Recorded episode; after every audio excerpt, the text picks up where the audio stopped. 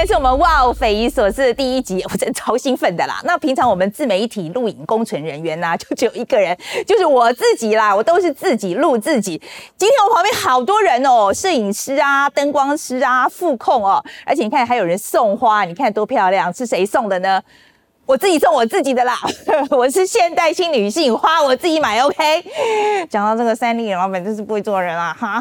那我们这个节目呢是 Life 的啦啊，那我们当然会讲很多这个国际新闻，这是我的老本行。那我第一个要适应的，真的不是新闻本身啦，说实在是要不能够讲脏话。哈，这个哎导播啊，你们副控室里面有没有人知道这 NCC 会会罚多少钱啊？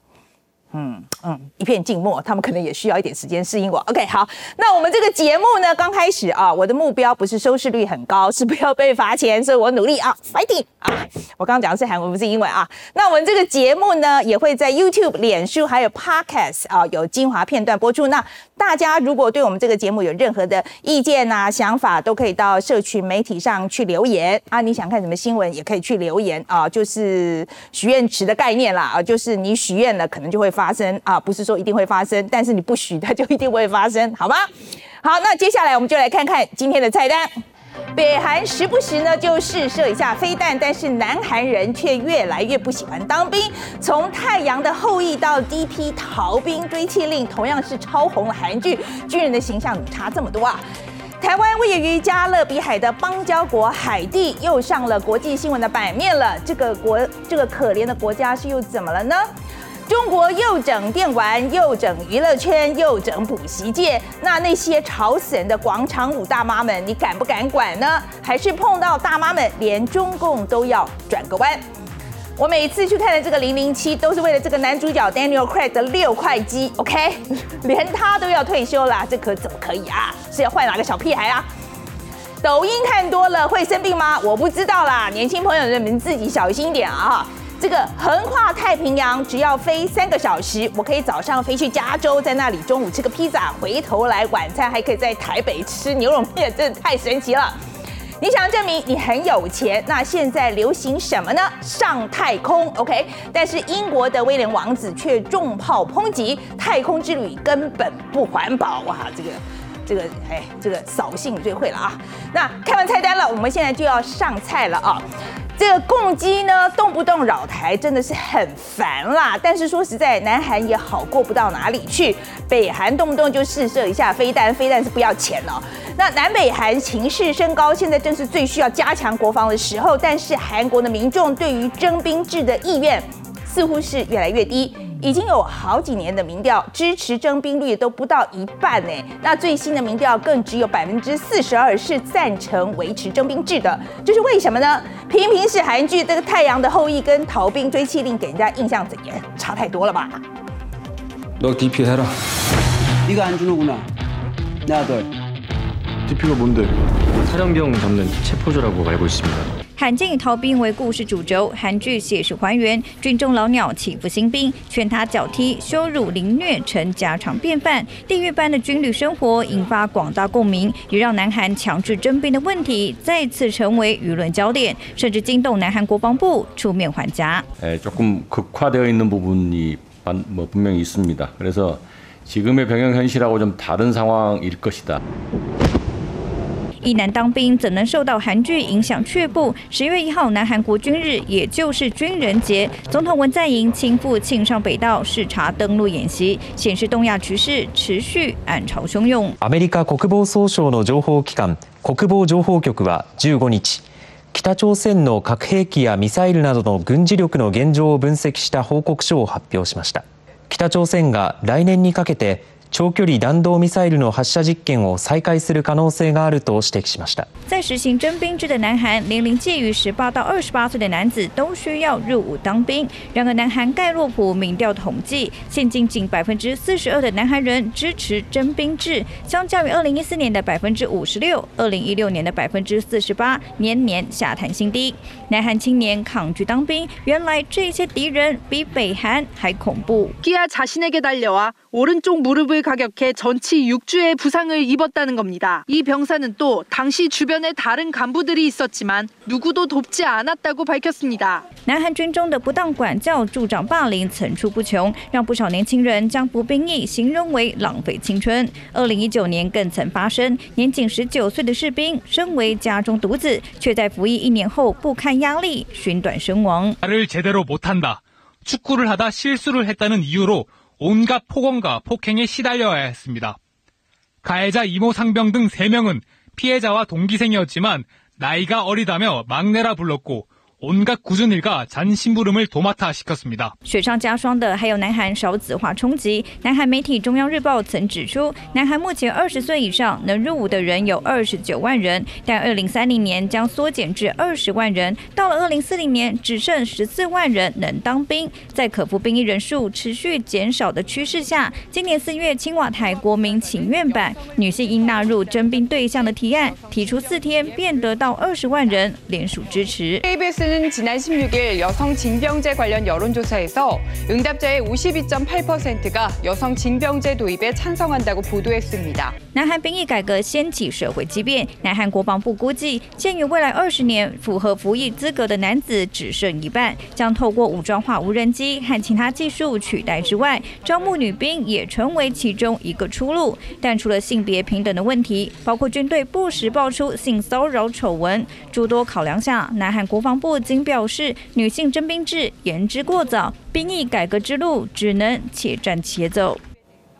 根据皮尤研究中心在二零一九年所做的研究，全球不到三分之一的国家在采征兵制啊。那韩国是少数已开发国家当中还在进行征兵制的国家。南韩拥有全球最庞大的军力之一，它军队的人数高达三百三十万，但是这其中呢，只有百分之十六是现役的军人，其他都是后备军。以百分比来看呢，在八零年代只占年轻男性的百分之五十，但因为少子化的关系，现在已经高达百分之九十的年轻男性要当兵了。那会选南韩这条新闻，当然就是因为台海情势升高嘛。那台湾是不是要恢复全面征兵制，也就受到热烈的讨论。台湾的中研院是分别在二零一五到二零一七年间，就询问了一千三百位台湾选民。对于征兵制的看法，那在二零一五年的时候，当被问到，请问你赞不赞成台湾为了增加军事力量而恢复征兵制度的时候，有百分之六十说赞成，仅有百分之三十五反对。到了二零一六年，有百分之八十一赞成，仅有百分之十五反对。在二零一七年呢，则有百分之八十六赞成，仅有百分之十二反对。那从这个数字来看，好像是赞成征兵的人越来越多啊。但上个月的台湾媒体民调也显示啊，赞成赞同征兵制比去年底做的呢也高了一点。那这是不是跟共机来台频率有一点关系呢？好，那我们来看下一条啊。台湾位于加勒比海的邦交国海地又上了国际新闻的版面了。这个可怜的国家啊，这个是短短三个月内呢，就历经了总统被杀，哈，七点二级的大地震，还有这个庞大雨量的飓风。那这一次呢，是因为海地黑帮一口气就绑了十七名的国际救援人员，又成了国际的大头条。加勒比海国家海地黑帮暴力频传，官方证实来自美国俄亥俄州的基督救援教会成员，十六名美国人，一名加拿大人，其中包括五名儿童，在当地时间十六号可能遭到自称“四百傻瓜”的黑帮挟持。当时一行人前往海地首都太子港北部拜访一所孤儿院。没想到回程时遭到绑架。First few hours are very critical in any hostage taking。如今这起绑架案发生期间超过二十四小时，绑匪尚未提出赎金或谈判要求。美国 FBI 和国务院正全力营救人质，但承认到目前为止还不清楚人质下落。两千零五年曾经在海地斡旋过类似事件的前 FBI 危机处理干员指出，自两千年初前后，海地黑帮开始经营绑架事业，赚取庞大的赎金。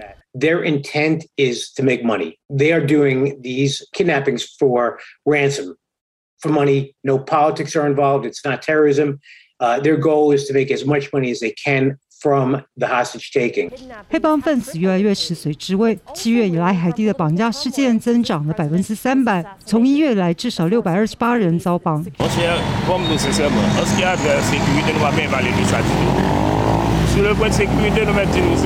身为西半球最贫穷的国家，海地拥有全球人均最高绑架记录。其中被点名可能涉案的四百傻瓜帮，从今年六月到九月就包办了百分之八十的绑架事件。这个恶名昭彰的黑帮盘踞首都太子港和周边，以及位于海地西部克鲁瓦德布凯区的部分区域，手段凶残出了名。一名海地妈妈的五岁女儿遭绑架，日薪十美元的她被索求四千美元赎金，却因为无力负担，女儿在遭绑三天后惨遭撕票。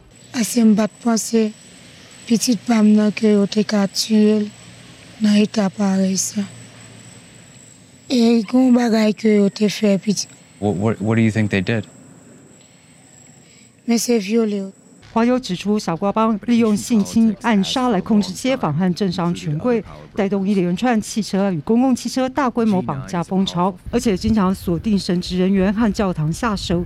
这对天主教信仰为主的加勒比海岛国而言是一大禁忌。海地警方去年对昵称为“不知死”的帮主下达缉捕令，这名行径嚣张的亡命之徒干脆自拍影片昭告自己的罪行。面对层出不穷的帮派犯罪，海地警方束手无策。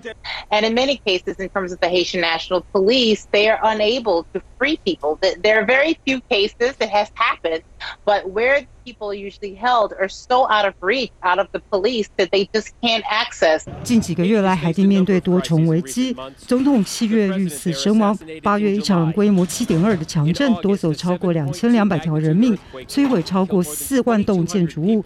无奈民间苦难却无法阻止帮派犯罪。当地不止傻瓜帮肆虐，还有退休远警经营的支奈帮。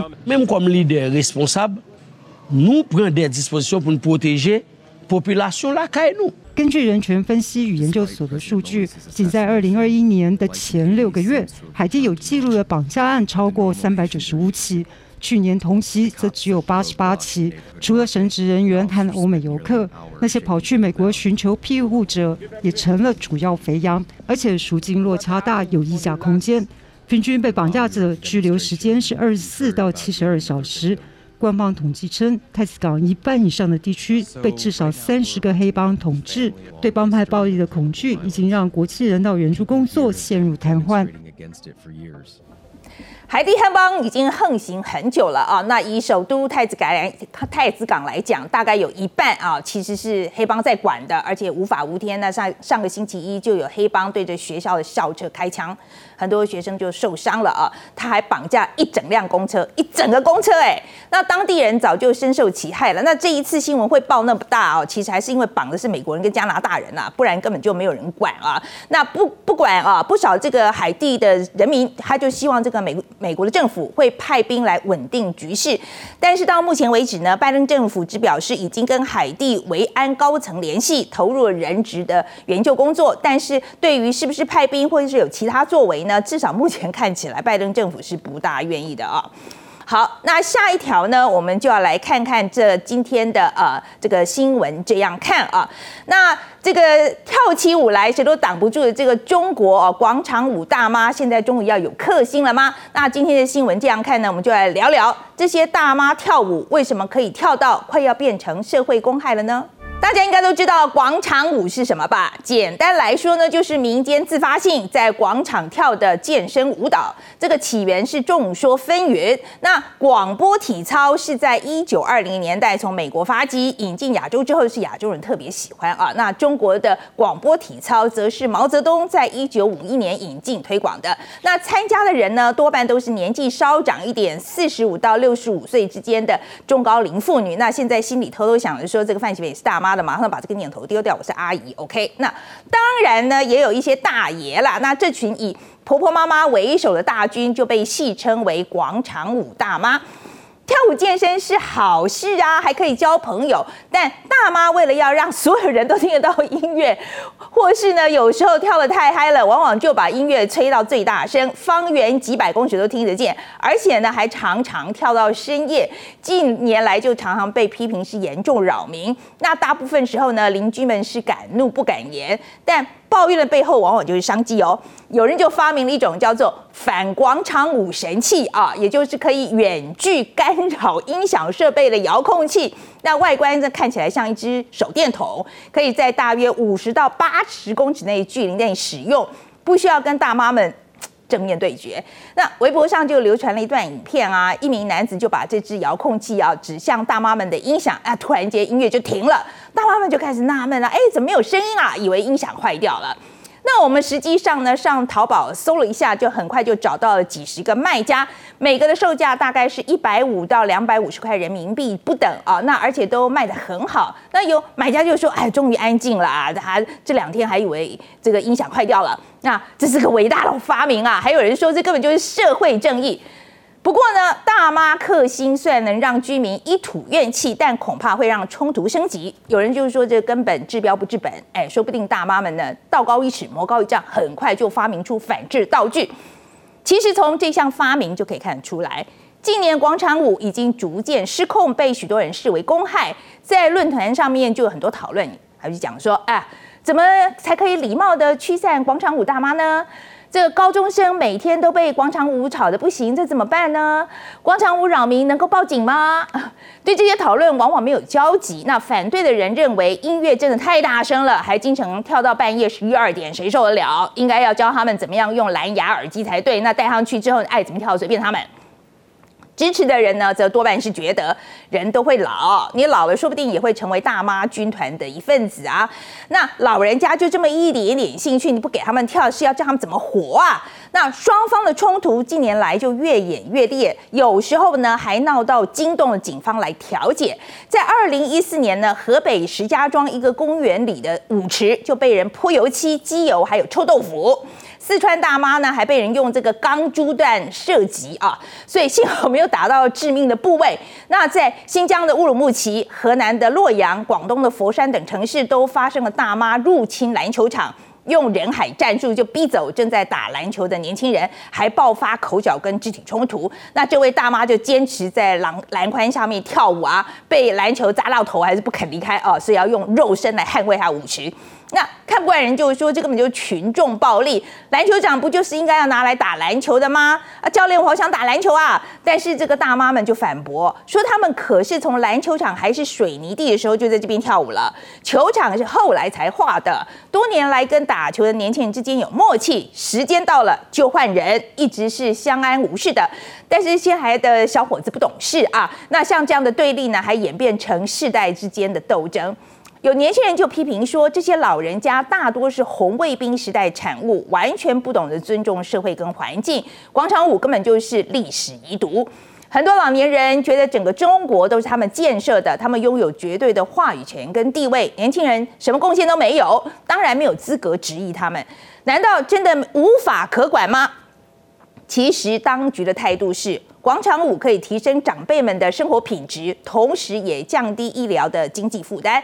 但意思意思管一下还是有的啦。那其实不少地方政府呢，就针对广场舞的噪音，就提出相关的法规。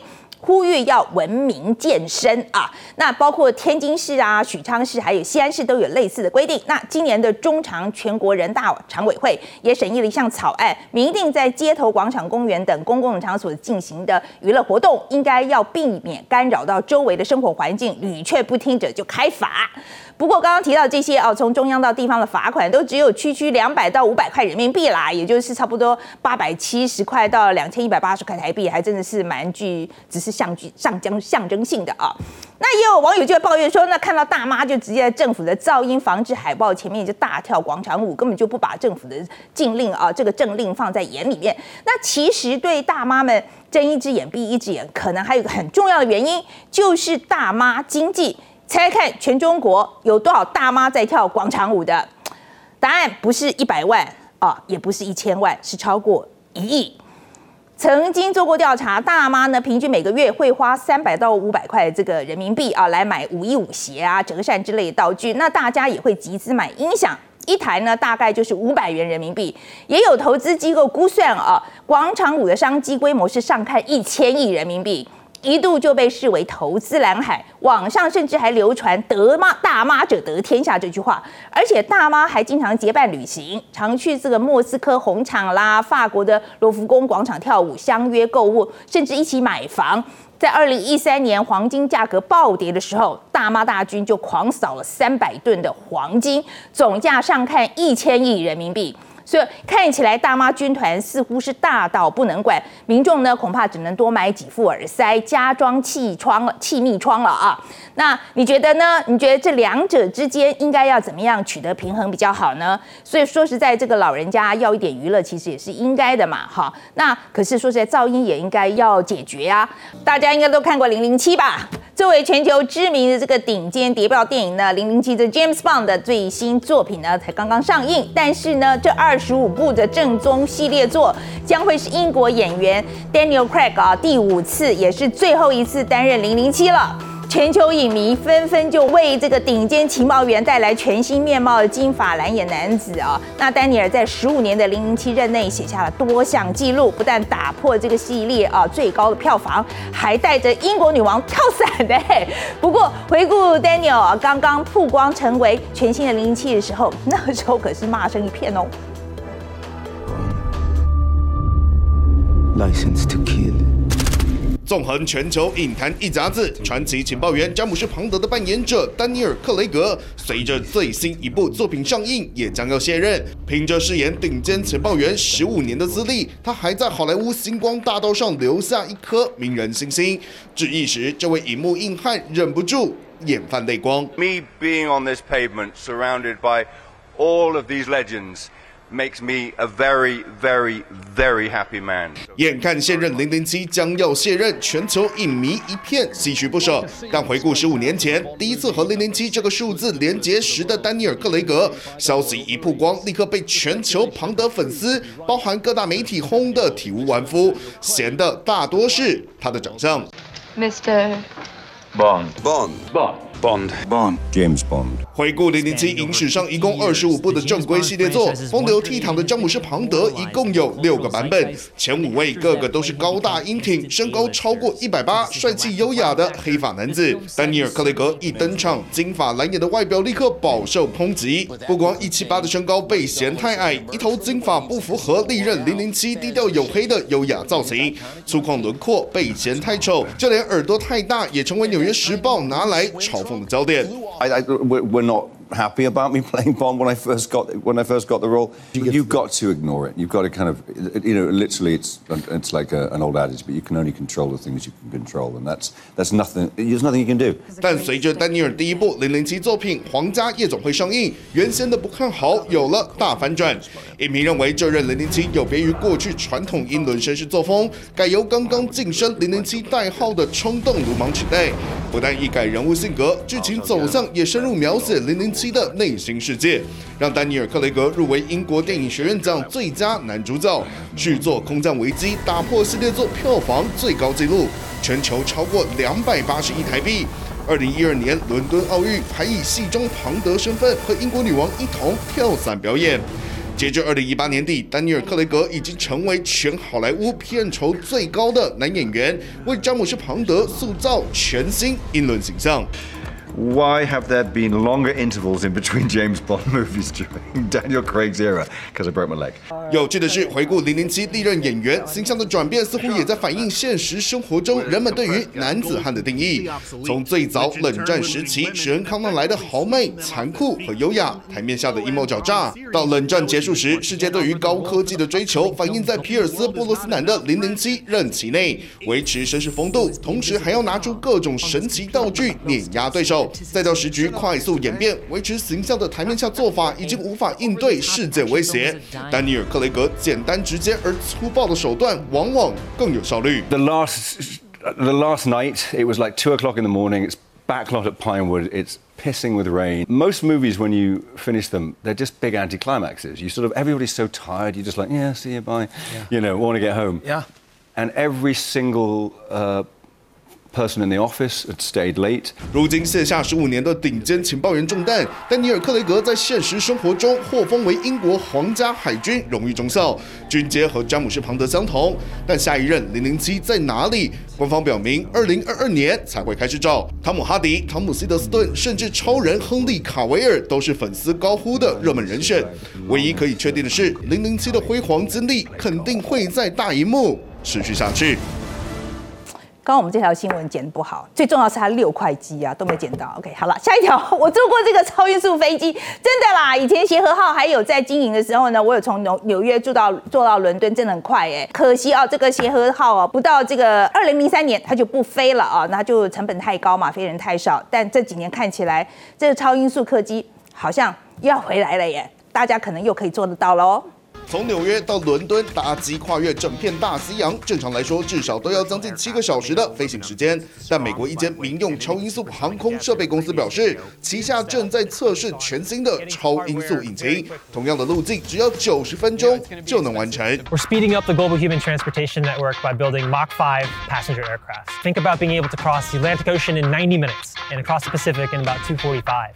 It takes such a large planet and makes everywhere feel like home. 不光大西洋只要九十分钟，跨越超过八千五百公里，普通客机要飞超过十二小时的距离，新型态客机居然不到三小时就能抵达，到底怎么办到的？重点就在超音速引擎上。美国航空设备公司 Hermes 取名灵感明显来自希腊神话中的速度之神赫米斯，正在测试新型态超音速引擎，预计可以达到五马赫，也就是五倍音速，时速超过六千公里，全球 一日生活圈不再是梦想。believe that a planet in which more people can go more places more often is a better planet. And that means we need to build aircraft that are faster, more affordable, more convenient, and dramatically more sustainable than what we have today. 全球正在研发超音速客机的公司不在少数，大家的目标都是更快、更便宜。由于高超音速下的空气状态和超音速以下不同，传统引擎派不上用场，因此新形态引擎势在必行。但对乘客来说，搭乘超音速客机和普通客机有什么差别？最明显的差异就是普通飞机起飞时，乘客的加速感大约维持三十秒到一分钟，而超音速客机的贴背感可能会长达十到十二分钟。不过一旦进入高空，乘客就会感到非常平稳。其实人类在客机领域里早就挑战过超音速。一九六九年，由英法合力打造人类历史上第一架超音速客机协和号正式起飞。特殊的机翼机鼻造型和惊人速度，瞬间夺取全世界目光。以当时的技术，从伦敦跨越大西洋到纽约，协和号写下两小时五十二分钟五十九秒的世界纪录，比普通客机快了不止一倍。但协和号也有不少麻烦，首先就是耗油严重。当时协和号运力只有百人左右，是波音七四七的四分之一，但每小时耗油量却直逼两倍，显然不符合当时正在萌芽的环保概念。再加上超音速客机避免不了的音爆问题，随后又碰上石油危机，最后在两千年发生协和号历史上第一次也是唯一一次空难，造成机上一百零九人、地面四人身亡的事故后，协和号在二零零三年停止商业飞行，从此再也没有商业化的超音速客机。但超音速客机其实还有不少技术问题要克服，包含阻力和耗油。但这些难关只要飞行物上没有人，不用顾及乘客安危，一切都可以暴力克服。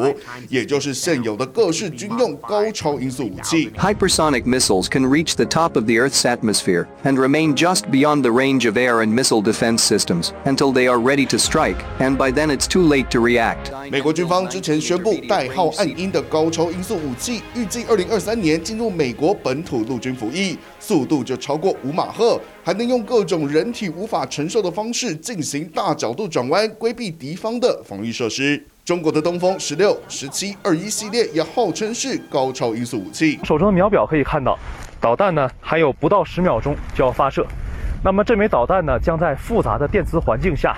进行突防突击。英国金融时报更曾经报道，中国在八月中进行过可搭载核弹头的高超音速滑翔飞弹测试，并进入太空绕地球一圈，最后回到大气层内。俄罗斯也号称具备最早的高超音速飞弹，能打穿世界上现有的所有防御系统。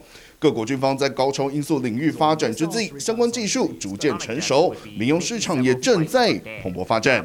接下来是我最喜欢的新闻，就是八卦新闻。日本贞子公主未婚夫小室圭就结束了为期两周的隔离生活，十八号上午就前往邱小公夫妇的住所，亲自呢就向准父母呢请安。那前一天还请了理发师到府服务，就剪掉了那个引发争议的。马尾。西装笔挺，手拿公事包，日本贞子公主未婚夫小室圭看起来神清气爽。报道阵に軽く一礼し、车に乗り込んでいきましたが、表情は明るく、微笑んでいるようにも见えました。相较于九月底从美国返回日本时，小室圭顶着一束马尾示人，被不少人质疑准驸马发型太过随性。但现在武士头消失了，风格利落稳重，完美符合日本传统审美。こうした中、今日午前横浜市の小室さんの自宅を美容师が访れ、 小室さんの髪を整えたものとみられます。暌违三年两个月，再次踏上日本土地，小室圭前往邱小公夫妇住所，不止问候岳父母，也是一千多个日子以来再一次和真子公主见面。不过就在八天后，真子即将告别公主身份。26日の火曜日にこの婚姻届提出ということになりますが、えー、午后には真子さま都内のホテルで小室真子さんとして小室さんと共に结婚式あ结婚 の记者会见を行うというよ。真子公主婚事延宕三年，终于将在二十六号正式成为人妻。只是心爱的女儿要出嫁，但做爸爸的脸上却不见笑容。本人たちが本当にそういう気持ちであれば、あの亲としてはそれを尊重するべきものだというふうに考えています。日本更有不少民众对这门亲事没什么好感，皇室不支持，民间不祝福，贞子公主心里恐怕也是五味杂陈。三新闻黄泉报道。